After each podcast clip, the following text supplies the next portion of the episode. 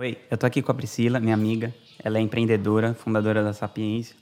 E eu queria trazer ela aqui que ela tem um mindset muito diferente assim da maioria da galera que trabalha, principalmente com marketing digital. Eu vejo que ela enxerga o negócio dela como um negócio mesmo. Recentemente eu levei ela para palestrar no meu mastermind, foi a palestra preferida lá do dia que ela fez. E aí, eu como foi muito bom, eu quis trazer ela para conversar aqui no, no podcast.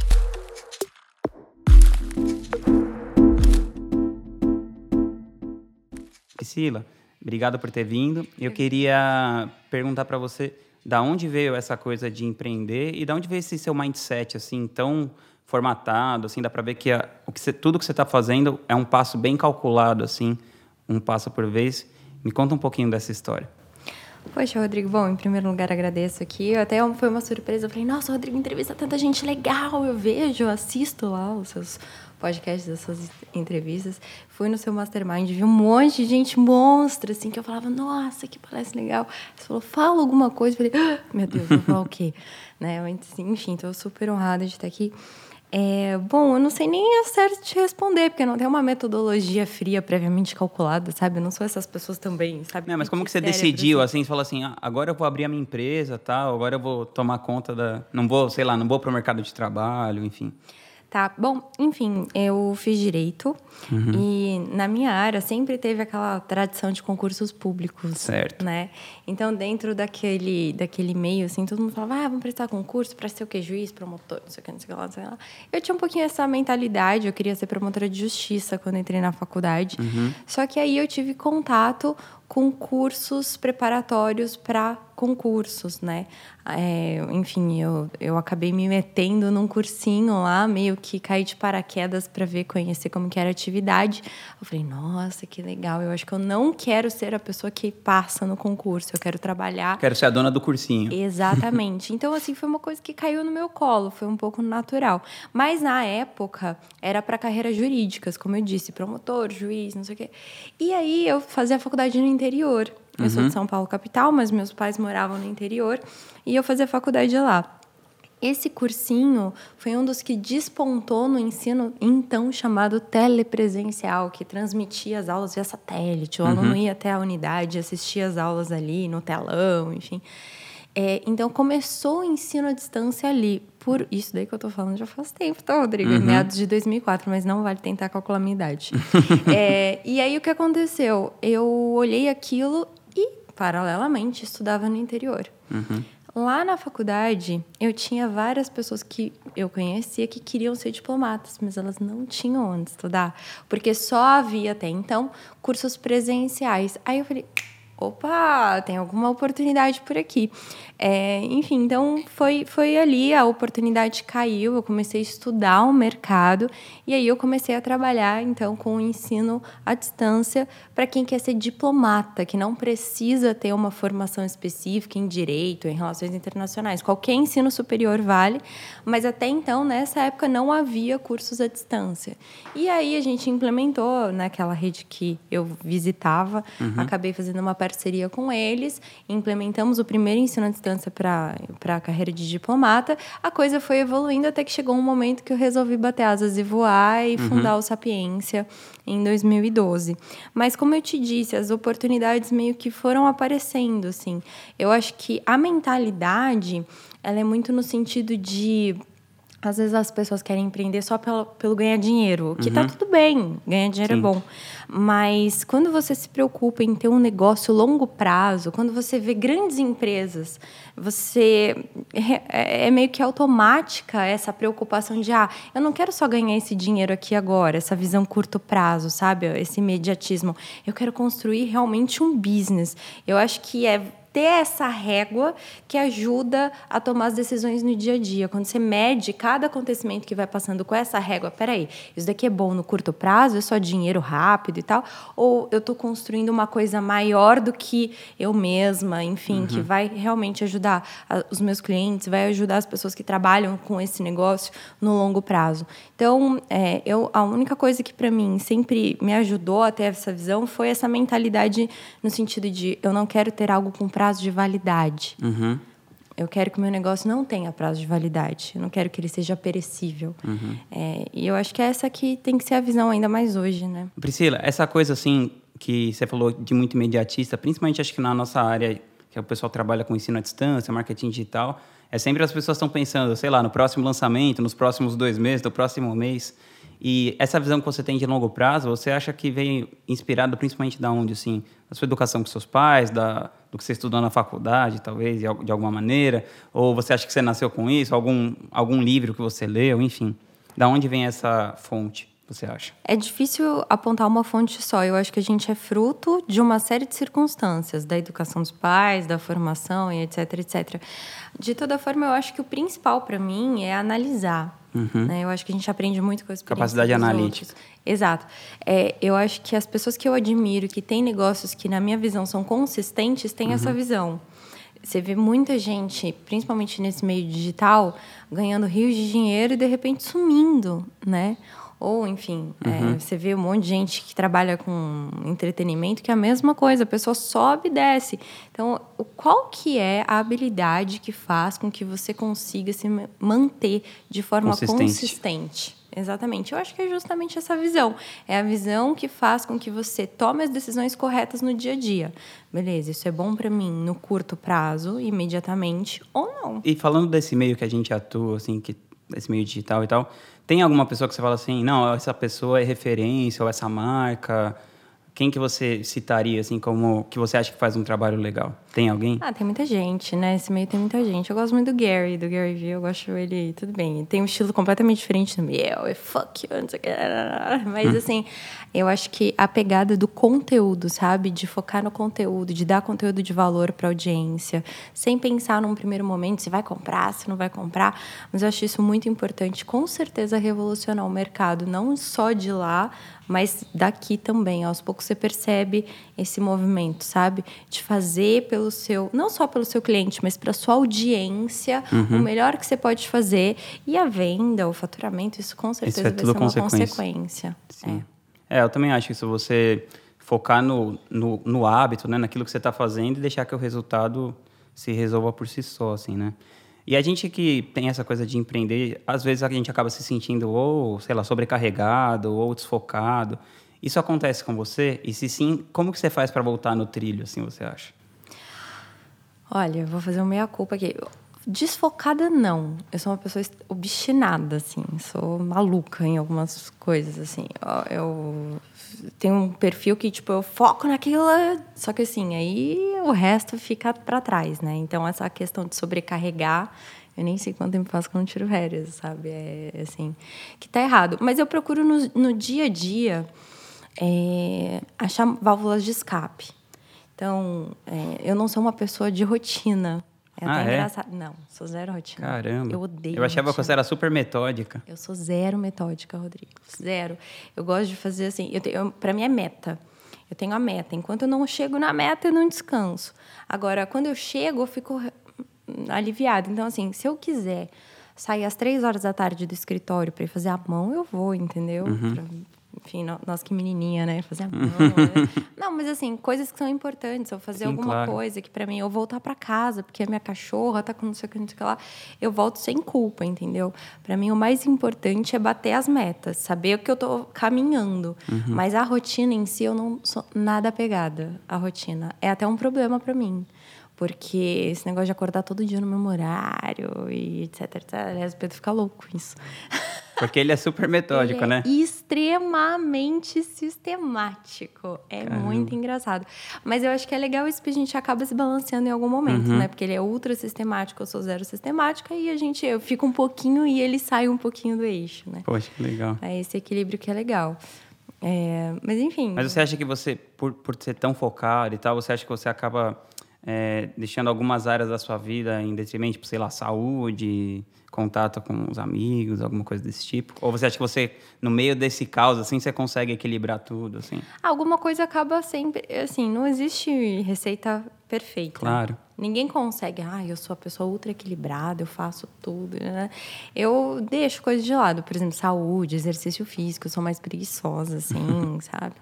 Mas eu acho que dentro da medida do possível eu tô caminhando para um equilíbrio bacana, assim, hoje. A idade vai chegando, né? E Ah, vai tá cobrando. bom. É verdade, assim, depois que a gente passa dos 30, não, não, o corpo reage diferente, assim. E ainda mais porque trabalhei muito, dos 20 aos 30 foi assim, a fase da minha vida que eu mais trabalhei. É, sei lá, 15 horas por dia. Assim. Caramba. É, então, chega essa fase, a gente já começa a ficar Mais cansadinha. mais cansado, né? Por falar nisso, qual conselho que você daria para você mesma aos 20 anos? Se você pudesse voltar hoje e falar, Priscila, ó, seguinte. Priscila, seguinte. É... Cara, eu sempre aproveitei muito, assim, pra ser muito honesta, e eu não quero de forma nenhuma ser arrogante, eu acho que eu vivi tudo bem vividinho, assim. Você falava, sabe? fica na mesma que você tá. É, é, eu falo assim, olha, não, se- não fica ansiosa, porque vai dar tudo certo e só continua fazendo mais do mesmo. Eu acho isso, Rodrigo, eu acho isso muito importante, assim, uma coisa que eu percebo, eu preparo candidatos para um concurso super difícil e as pessoas demoram para alcançar um determinado resultado. Certo. E o problema é realmente falta de consistência. Por quê? Às vezes você começa com um projeto e aí você tem um plano. E aí você faz dois, três meses e aí ainda não deu resultado. Porque tá tudo bem. Às vezes que nem uma árvore. Você não planta num dia e depois ela já tá Já bem. olha na janela e É. vê se ela tá rolando. Só que aí você já fala assim, não, tem alguma coisa de errado. Eu tenho que mudar. Então, é uma síndrome de ajuste. Uma, eu chamo de síndrome da melhoria contínua. Que é assim, ó, eu... Não, você fa- o pessoal que lança faz muito isso, né? Fiz um lançamento. Aí eu pego, analiso todas as métricas. Ah, não deu o resultado que eu queria. Nossa, alguma coisa tem que estar errado. A minha copy, o meu tráfego. Às vezes, realmente é necessário fazer um ajuste. A melhoria contínua é fundamental. A gente brinca isso muito lá na empresa. Roda PDCA e tal. ó. Mas tem horas que tudo que você precisa é fazer mais do mesmo. Se você chegar na academia hoje, o teu, o teu instrutor te der uma série de exercícios, você fizer três semanas, só que ainda não tá marombado, não tá com o resultado do verão 2020, não precisa mudar, você só precisa É, fazer porque pra mais do 2019 não dá mais tempo. Não, não dá. No meu caso é 2025. Mas assim, a questão é, é isso daí é muito importante, sabe, Pra mim. Eu sempre tive muito essa visão. Nem sempre você precisa fazer ultra ajustes. Você precisa fazer o básico bem feito de forma consistente. Aí você vai afinando depois. Depois que você tem resultado, você vai afinando. Nosso mercado é extremamente pequeno. Todo mundo fala assim: "Ai, meu mercado é pequeno, eu tenho um nicho, eu não consigo escalar". Eu falo, Pô, você conhece um mercado menor que o meu, Rodrigo? Não tem menor que o meu. São 5 mil candidatos por ano. Minha audiência, meu universo é muito pequeno. Mas o que, que acontece? A gente é consistente. Então, todo ano a gente pega, faz o melhor e aí os resultados vêm, sabe? Afinar é mais fácil do que fazer o básico bem feito. E o problema é que as pessoas acham Querem que. começar tarefa- afinando. Exatamente. Priscila, tem algum livro assim que você acha que foi um divisor de águas na sua vida assim para essa coisa, tanto de negócio como mentalidade? Um livro que você fala assim, se eu tivesse que dar um livro de presente, por exemplo, para meu filho, seria esse. Um que eu li há pouco tempo, que chama O Antifrágil, do Taleb. Não sei se você já sim, leu. sim. É, enfim, eu passei vários períodos difíceis na minha vida. Eu acho que resiliência é uma coisa que a gente tem que trabalhar. E eu acho que ele foi a leitura desse livro foi um pouco a consagração, sabe, de tudo aquilo que eu entendia. Porque às vezes as pessoas falavam assim: "Poxa, nossa, como é que você tá de pé e tal? E como é que você tá batendo forte ainda?" Eu falava: "Não sei". E aí eu li o livro muita coisa fez sentido para mim, sabe? Eu acho que é isso. E também entra um pouquinho, eu brinco né, com o Pedro, que ele é super consistente, sistemático, tal, tal. eu falo assim, olha aí, ó, inovação é de estar na desordem. Sim, né? Porque sempre quando dá alguma coisa é errado, assim. Exatamente, a inovação está na desordem. Então, eu seria esse livro, assim, eu acho que, é, principalmente quem empreende, Uhum. tem que ter muito essa visão, senão não fica, assim, a pessoa desaparece. Desiste, né? Na primeira porrada. Tem, tem. Eu sei que é um livro, assim, são 600 páginas, é um livro denso, mas, assim, vale a pena. Eu acho que vale muito a pena. Pô, que legal. É, a outra coisa que eu queria perguntar para você é qual que é o melhor investimento que você já fez na sua vida? Seja de tempo ou de dinheiro, enfim. Qual que é o melhor investimento? Poxa, Quando eu fiz 18 anos, meu pai falou assim para mim: Ah, Priscila, a minha família sempre foi de classe média, assim. Uhum. Meu pai sempre se esforçou muito para dar as coisas pra gente, é, mas eu tive a oportunidade de ter alguns agrados. Meu pai falou assim: pô, guardei dinheiro pra caramba. E aí você pode escolher: ou eu te dou um carro, um carro meu e tal, mas consigo te dar um carro, ou vou te dar um piano. acho que o melhor investimento que eu fiz foi essa decisão. Eu falei, eu quero piano, claro. Caramba! E aí eu falei, não, vou de piano, vou de piano. E aí o pianão tá lá em casa e eu que é uma das minhas válvulas de escape, assim. Te, teve alguma, nesse, nessa sua trajetória toda, teve alguma falha é, ou alguma situação muito difícil que acabou preparando você para um sucesso posterior que você nem imaginava? Falha não, teve essa situação difícil que em 2016 eu, enfim, tive. Até então, me considerava uma pessoa madura, resiliente, tralalá, mas a vida sempre prepara a dinâmica da vida, que é bonita, inclusive por isso, sempre prepara algumas surpresas que testam e fazem você validar as suas crenças, a sua, uhum. fé, a sua fé. E, enfim, 2016 foi um ano muito difícil e emblemático para mim. Eu já estava aí entrando no auge do meu negócio em 2016. A gente começou a ter um índice de, de aprovação dos nossos candidatos muito alto. E estava às vésperas do concurso e um dos meus braços direitos na empresa faleceu abruptamente, que foi a Nariá, né, nossa coordenadora pedagógica, ela foi vítima de um atropelamento, assim. Então, é, isso me deixou muito em choque. Até então, tinha pessoas que eu conhecia que tinham falecido, mas não, não tão assim, próximo. É, não dessa forma. Enfim, e aquilo é, é, eram duas coisas, né? Que é o choque no negócio, porque ela era muito chave enfim, para quem é, tem produtos e tal, pensa, sei lá, o seu gerente de produtos, quem tem o domínio de tudo, vai embora. É, é foi um golpe grande para o negócio. E, obviamente, muito maior do que esse foi o golpe emocional, porque claro. era uma pessoa que trabalhava comigo já há muitos anos. Então, nova, 32 anos. E aí, depois, duas semanas depois, a minha mãe faleceu abruptamente também. Ela teve um AVC e eu fiquei sem chão. E a, a, gente sempre brinca, né? Você, em algum momento você vai perder o, o que é mais caro para você. A vida faz isso. Às uhum. vezes é uma coisa, às vezes é um negócio, às vezes é uma pessoa. E aí, como você reage é muito importante para definir depois quem você vai se tornar. É, e, e, essa fase da vida, enfim, um mês, foi o mês de maio de 2016, nunca mais esqueço, que mudou quem. É, existe Priscila antes de maio de 2016 e Priscila depois de maio de 2016. Né? E aquilo, enfim, surgiu uma força que a gente às vezes nem sabe de onde vem. Eu acredito muito em Deus, eu tenho muita fé e eu acho que é importante a gente ter fé uhum. em alguma coisa, né? Uhum. Não precisa ser assim, Deus, assim, para mim é Deus, mas às vezes tem gente que é em si ou enfim, uhum. você precisa se apegar de alguma Sim. forma a alguma coisa. Maior do que você. Exatamente, maior do que você mesmo. E eu consegui caminhar e foi dali para frente se você analisar a curva de crescimento minha, pessoal, e também do meu negócio, foi absurdo. Eu cresci muito mais de 2018 para cá, 2016 para cá. 2016 para cá, perdão, do que, né, do que antes, às vezes 10 anos antes, enfim.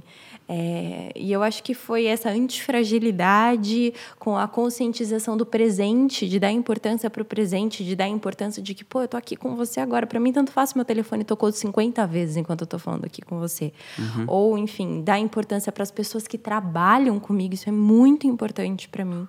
Eu eu acredito demais numa gestão humanizada, eu acredito demais em tratar, eu nem falo cliente lá, né? São meus alunos mesmo, como realmente é uma vida, a pessoa está confiando, não é aquele dinheiro em você, é a vida dela em você. Sim. A partir do momento que você começa a gerar esse tipo de consciência, eu realmente acredito que você vai tomar muito mais decisões certas do que erradas no seu negócio, e isso inevitavelmente vai te levar para frente. Caramba, que incrível. É, realmente foi um trauma, assim, né? Bem, bem pesado. Eu não diria que foi um. É bom, é um trauma, não deixa de ser um trauma, mas quando a gente fala trauma, pensa uma coisa né, pejorativa, às vezes negativa, uma coisa traumática e tal. É, eu não sei se dá para falar assim, ah, eu superei, eu sobrevivi, mas eu acredito que tem como você lidar tão bem com isso, é, de forma que isso realmente te transforma, assim. Eu não É, claro que é difícil falar assim, ah, se, se pudesse mudar o que aconteceu, você mudaria? É. Claro, a gente não quer perder ninguém, mas a questão de aceitar o que aconteceu e não ficar brigando uhum. com aquilo e realmente deixar a transformação surgir de dentro para fora, isso faz muita diferença, assim, eu acho. Legal. Pri, tem alguma coisa que você tem uma crença, assim, e que a maioria das pessoas acha absurdo, assim, que você fala assim, meu... Tipo OVNIs? Não. Não, sei lá, por exemplo, eu tenho a coisa do... Sei lá, por exemplo, todas as minhas coisas lá cabem em duas malas de mão. Quando às vezes eu vou contar para alguém, assim, e isso as pessoas acham um puta absurdo, assim. Mas eu acho que é, é uma crença diferente, assim, mas que acaba, para mim, fazendo sentido, assim, sabe? Alguma coisa da sua personalidade específica ou de negócio uma coisa esquisita isso? Não, não esquisito, sim. Eu acho que, por exemplo, a coisa do jeito que você leva as entregas do seu negócio, por exemplo, é uma coisa diferente. Mas não sei, alguma coisa assim. Mano, não sei se é esquisito, mas enfim, tem a questão do sentido das coisas. Eu sempre gosto de coisas que fazem sentido e principalmente dessa parte da humanização dentro da empresa. Não sei se é por causa do trauma que você falou, do trauma de 2016 mas, assim, tudo para mim tem que fazer sentido ou tem que é, ter o cuidado humano. O que, que eu quero dizer com isso? Por exemplo, o sapiência. Por que, que o sapiência chama sapiência? É, um monte de gente acha que é só um nome. Para mim, não é. Aquilo tem um significado e tal. Nos lugares que eu tinha trabalhado antes, a, a coisa que eu achava que mais faltava era a sabedoria. Uhum. Né? E aí eu falo, lá a gente tem um código de cultura no Sapiência que fala por que, que a empresa chama Sapiência. Então, é a, é a sabedoria é a linha que divide as virtudes dos vícios. Então. É, legal. Exato. Então, por exemplo, o amor sem sabedoria vira obsessão. E todas as virtudes, se você for tirando sabedoria, vai se tornar em algum momento um vício, né? Então, Caramba. eu acho que trazer isso para a gestão da empresa, isso muda muito o jogo, assim.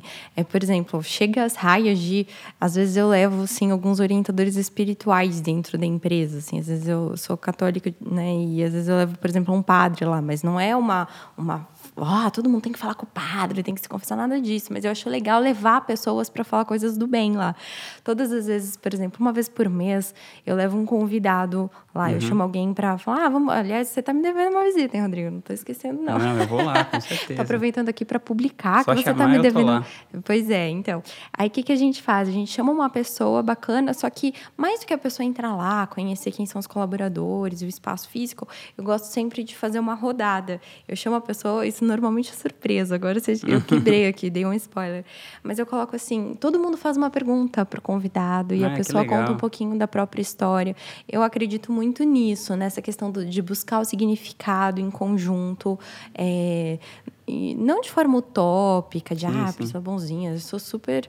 É, é, eu gosto de resultado. Sim, né? sim. Mas eu acho que a gente também não pode esquecer que a vida é mais que isso. E talvez seja por causa dos traumas de 2016, não sei. É, mas acho legal, né? A, a, quando acontece uma coisa disruptiva, assim, acaba te trazendo uma outra perspectiva daquilo que você já estava vendo. Acho super, uhum. super importante. E me fala uma coisa, como que você você faz um planejamento tipo de longo prazo da sua vida? Você fala assim, ah, eu vejo a Priscila daqui a cinco anos desse jeito, ou você, sei lá, vai vivendo períodos de seis meses, de um ano, planejando. Como que é? Como que é essa coisa? Eu sei assim que você toma essas decisões pensando no longo prazo, Sim. mas você tem claro para onde é o seu longo prazo, ou profissional, ou pessoal, enfim. Sim. Sim e não, na verdade. Não longo prazo. Eu não acredito hoje em fazer um planejamento de cinco anos. Certo. No mundo que a gente vive hoje, com a idade que a gente tem hoje, eu não acredito. É só você olhar quem você era cinco anos atrás. Você seria incapaz de planejar, por mais fértil que fosse a sua imaginação, onde você estaria hoje aqui. É bizarro, não tem como. O mundo está cada vez mais dinâmico. A era da internet está aí para jogar isso, esfregar isso na nossa cara. Então, assim, eu realmente não acredito. Eu sei que, por exemplo, ao longo do ano, principalmente profissionalmente, certo. eu me coloco algumas metas. Eu acho muito importante importante. Acho que quem não tem meta não sabe para onde vai. Isso não é só um clichê por acaso. Uhum. Os clichês às vezes se tornam clichês porque são grandes verdades. grandes verdades. É, é, então, assim, a gente tem as metas, eu sei principalmente para o Sapiens, para onde ele vai ao longo de 2019, mas eu não coloco planos assim para cinco anos e tal. Eu acho que essa capacidade de flexibilizar e de, enfim, entender o que está acontecendo, as circunstâncias e até adaptar a própria meta e a forma como você vai chegar lá também é importante. Mas metas assim, ah, daqui a cinco anos, aquela coisa, uhum. aquela coisa do coaching, né? Faz aquela imagem mental, onde você quer estar tá daqui a cinco anos. Eu não tenho isso com tanta clareza assim. Certo. Não tenho. E deixa eu perguntar uma curiosidade. Como que você lida com essa coisa de redes sociais, WhatsApp, não sei o quê? Porque eu percebo que a maioria das pessoas, assim, elas têm a vida muito interrompida por esse tipo de coisa, né? E você fala assim, pô, que nem agora eu tô aqui totalmente presente, não sei o quê. Mas isso, você consegue levar isso pro seu dia a dia, assim, tudo? Ou você se sente meio, é, sei lá, não pressionada, mas como se você tem que ficar respondendo as coisas toda hora. Eu acho que isso é um grande inimigo, assim, da, da produtividade em geral. Assim, não só da produtividade, mas da da evolução das pessoas, assim, né? Porque as pessoas não conseguem mais ter uma conversa profunda. Sei lá, você vê num restaurante, é socialmente aceito ter duas pessoas e as duas estão mexendo no celular. Sei lá, como você vê isso, assim, na sua vida e, e como você observa isso, por exemplo, na sua empresa, assim, que eu vejo... Na minha, às vezes, eu tô lá e vejo que, sei lá, a galera tá dispersa nisso, assim, sabe? É, lá na empresa eu vejo também. Eu acho que eu, é, não é na empresa, nem na minha, nem na sua, é né? Na vida. É na vida. Tá todo mundo assim. Eu procuro tomar cuidado. Eu acho que ninguém tá imune a esse tipo de situação. Porque é viciante mesmo, né? Eu vou ser honesta. Redes sociais não é uma coisa que não me prende, assim. É, até peço desculpas públicas às pessoas que me mandam WhatsApp, porque eu às vezes me, respondo mentalmente e esqueço de responder na vida. E depois a pessoa vai, viu? Ela fala, nossa, mas eu achei que eu tivesse respondido. Eu respondi na cabeça, não respondi a pessoa. Eu sou meio lenta, assim, tanto no, no WhatsApp, Instagram. Meu Instagram nem é muito movimentado. O do Sapiência é mais, mas o, o meu pessoal é meio morto, assim.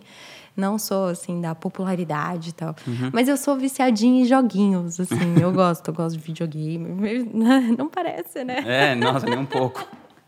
eu gosto, eu gosto de jogar bastante. É, eu tento me controlar eu fico bem sem celular, assim. Claro que você sente uma falta tal, mas eu, eu vejo às vezes em casa, amigos e tal, todo mundo naquela, né, frenético, assim. Eu sou zero, assim. Às vezes eu esqueço. Por exemplo, ontem mesmo, eu fui trabalhar, esqueci o celular em casa, tá tudo bem. Nem percebeu? É, eu percebi quando eu cheguei lá. E assim, não morri, tá tudo bem. Não falou, nossa, eu vou lá pegar meu celular, senão não, não dá pra trabalhar. Não, você sente falta. É mentira se disser que não sente. Mas eu não sou escrava, não. Legal. E a minha tendência é ser cada vez menos, assim. É, falar assim, ó, qualquer coisa me liga no fixo e tá tudo bem, Caramba, sabe? legal. É, eu acho muito saudável. Eu, assim, quando você tem aquelas ferramentas, né, de, no telefone que dá para você perceber quanto tempo que você gasta nas redes. Sim. Quando você começa a ter controle disso, é chocante. É claro, tem gente que usa para ferramenta de trabalho, né? Tem muita gente que não tem como é, passar não sei quantas horas longe do Instagram, porque tem um monte de inbox para responder e seus Vive resultados daquilo, dependem né? disso.